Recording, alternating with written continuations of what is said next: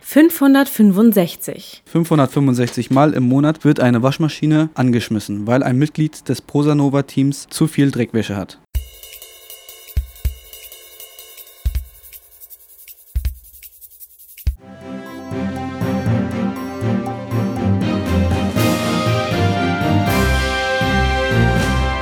Hallo, liebe Hörerinnen und Hörer. Wir unterbrechen den Podcast kurz für eine Sondersendung, denn wir Literaten wieder. Wie jede Woche stellen wir euch ein Autorenrätsel und ihr zu Hause könnt mitraten, um welchen jungen Autor oder Autorin es sich handeln könnte.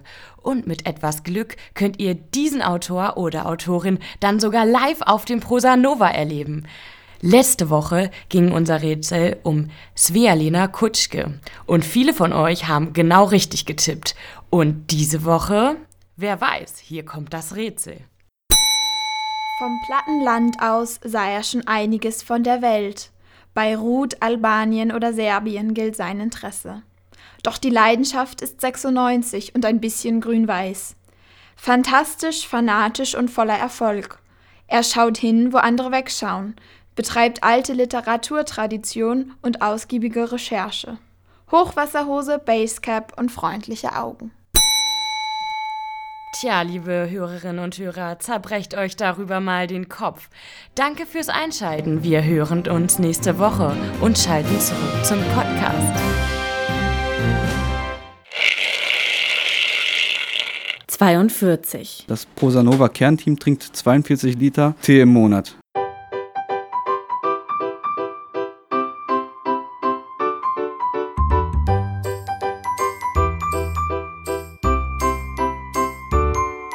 Zu betonen, wie viel Arbeit es ist oder wie viel äh, Zeit man da so reinsteckt, weil es halt, also das ist ja irgendwie so Arbeit, die sich so, oder zumindest mir halt gar nicht so sehr anfühlt wie jetzt so eine irre Plagerei. Also natürlich auch manchmal, vor Dingen, wenn man krass überlastet ist.